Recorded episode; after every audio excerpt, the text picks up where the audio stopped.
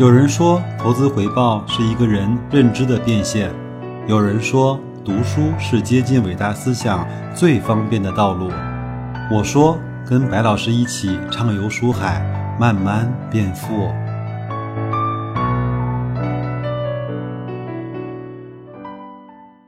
各位书友，大家好啊！我们今天继续来学习这本《闲来一做 S 化投资的慢慢变富》。今天我们这一期的分享呢，主要来讨论两个话题。第一个是为什么在 A 股市场上向来都存在着七亏二平一赚的魔鬼定律呢？作者呢是采用了很多的市场调研，包括一些官方的数据呢，来证明了，往往是在大牛市的时候，这些散户他会亏得更凶。我们都知道，在我们面前有两个大牛市的时间点，一个是二零零六到二零零七，一个呢是二零一四到二零零五。但是所有的取样、所有的调研都映射出来，在牛市的时候是那些中小散户亏损最严重的时候。你可以去问一下你身边的朋友，是不是很多人都是在牛市开始启动的中期或者是末期才刚刚进入股市？买了一点点的股权，获得了一些收益和上涨。另外呢，就投入了更多的资金到牛市的顶点，到很多人讲起来四千点只是牛市的起点的时候，开始把大量的资金投入到股市，甚至在很多人在疯狂的时候去借债，去用杠杆来去做投资，最后在熊市到来的时候，落得了一个非常巨额的亏损。想想看，我们身边是不是有很多这样真实的案例呢？其实呢，我们还可以从另外的一个角度来去做一下市场调研。你身边的朋友有很有哪些人是在股市上赚钱的？这是第一个问题。第二个问题呢，有哪些人是在股市上持续的赚钱的？这是第二个问题。还有第三个问题呢，是有哪些人在股市上赚的钱，真正解决和改变了他家里的财务状况，解决了他的财务困境，真正达到了一个相对比较财务安全，甚至是我们每个人都期待的财务自由的状况，有没有呢？我们问问身边的人，如果没有的话，那么七亏二平一赚，包括这个赚是小赚还是大赚，是长期的赚，我们值得自己去深思的。我们在上一期的节目中，其实谈到了我们中国在 A 股市场上，其实整个拉长来看，平均年化的回报率并不低。中国股市呢，其实是一个赚钱的场所。另一方面呢，众多的投资者却在赔钱。究竟是什么样的原因导致了这样的悖论呢？很多人会说，中国牛短熊长，我们都抓不住牛的尾巴，都骑上了熊的背上。但是我们是不是要把所有的失败、所有的亏损归结到这个点上呢？另外，很也很多人说，我们中国的股市呢，包括新型加转轨啊、不成熟啊，在公司的上市、公司的治理、信息的披露，包括诚信方面，都还有很多的路要走，很多的方面需要去完善。包括很多上市公司在侵蚀中小股东的利益，还有很多的内幕交易和联合坐庄等等。但是，其实我们想想看，根子真正的在这个地方呢？其实不是，根子呢在于投资态度并不端正，我们的投资思想并不正确。我们想拿一个非常一般的付出，就想获得一个非常不错的回报，这个在整个全世界，这个理论都是行不通的。所以很多人频繁交易，很多人频繁的追涨杀跌，就导致了投机性的存在，导致了它整个收益的不好。我们想想看，在二零一五年有一个非常疯狂的牛市，我们都说那个时候呢是资金牛，对吧？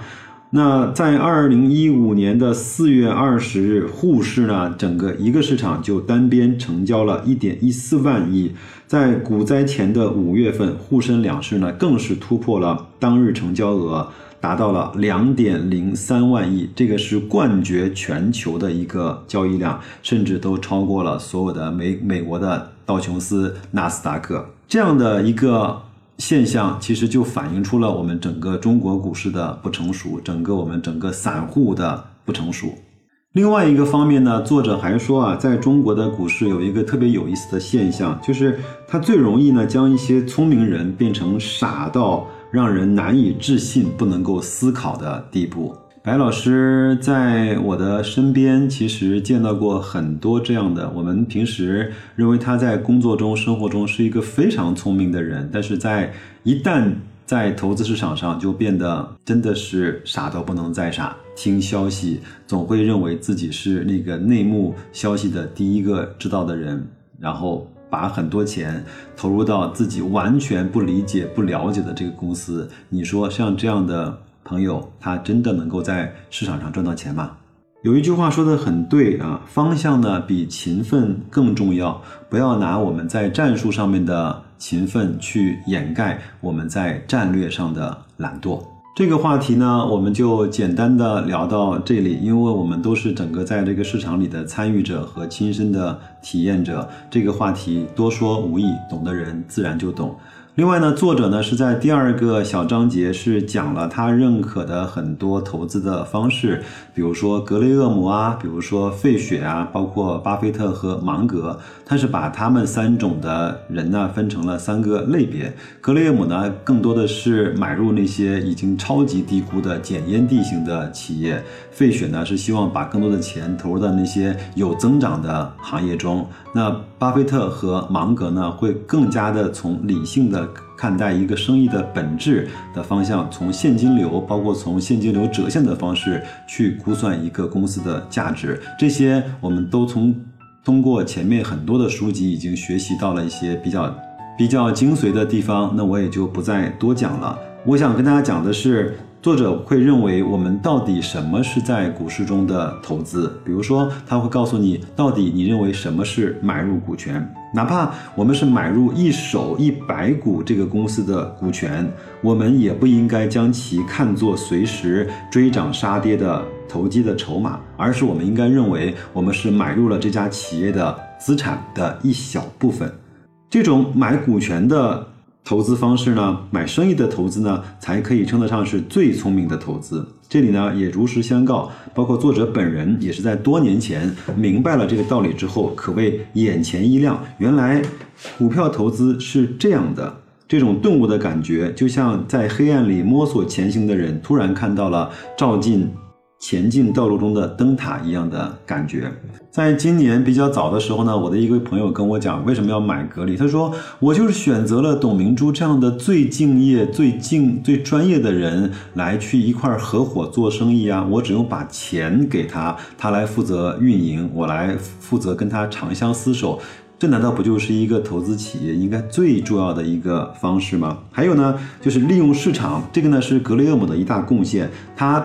首先提出了叫市场先生的理论。他说，在市场上，我们有一位合伙人叫市场先生，他的确是一位非常热心的人。他每天都根据自己的判断告诉你你的股权价值多少，他还让你以这个价格为基础把股份全部都出售给他，或者呢从他那里购买更多的股份。有时候呢，他的估价似乎与你了解到的企业发展状况和前景是吻合的。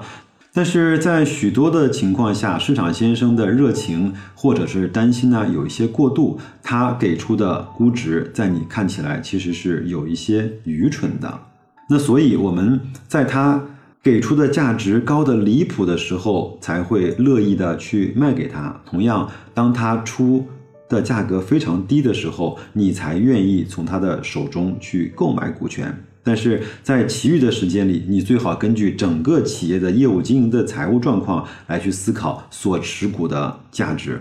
这就是一个非常非常形象的比喻。市场先生是一个患有狂躁抑郁症的精神病人，他疯了，我们不能够跟他一起来疯；他傻了，我们不能够跟他一起去傻。巴菲特曾经说过：“为什么我们要去敬畏市场呢？因为市场先生本来就是一个又疯又傻又癫又狂的人。我们应该根据他的高估、低估、他的疯狂和恐惧来去做我们应该在这个市场上应该做的事情。”他又谈到了安全边际啊，我们都说我们到超市去买东西的时候呢，我们会去专门挑一些便宜的、打折的商品去买。但是呢，在股票市场上，最奇妙的地方是，由于这个所谓的市场先生的存在，隔几年就会有很多的好东西打折甩卖的时候，但是你却不敢去购买了。就是在平时呢，这些捡钱的机会也会不时的出现。我们如果学过很多这种所谓的套利的话，有很多的时候，我们可以去通过一些非常简单的办法去实现一些简单的套利。最后呢，我们再来谈一谈能力圈。什么是能力圈？能力圈我们知道是自己懂的东西，自己知道的部分。但是能力圈有大小，能力圈有高低。但是对能力圈最好的定义就是你知道你能力圈的。边界，无论你的能力圈是大也好，小也好，你要知道边界不超出你能力圈边界之外做事情，就是你这个人对能力圈最好的诠释和理解。芒格曾经说过，如果有人告诉我我会死在哪里，我就永远不要去那个地方。当你在做一笔投资的时候，你心里没底，你心里不着调的时候，你就知道你要问一下自己，你是不是在超越你的能力圈在做事情？这个问题。通常会让人很难回答，但是它往往对你的投资是最有帮助的。好的，在节目的最后呢，也是希望各位能够。静下心来思考一下，自己到到底是买入这些股权是选择了什么？只是去博取那个短期的价差，还是和这些好的企业一起走下去？另外，你的能力圈在哪里呢？如何看待你自己所持有公司的安全边际呢？你是如何跟那位叫市场先生的人去相处的呢？好的，本周的分享就到这儿，咱们下一周时间不见不散，再见。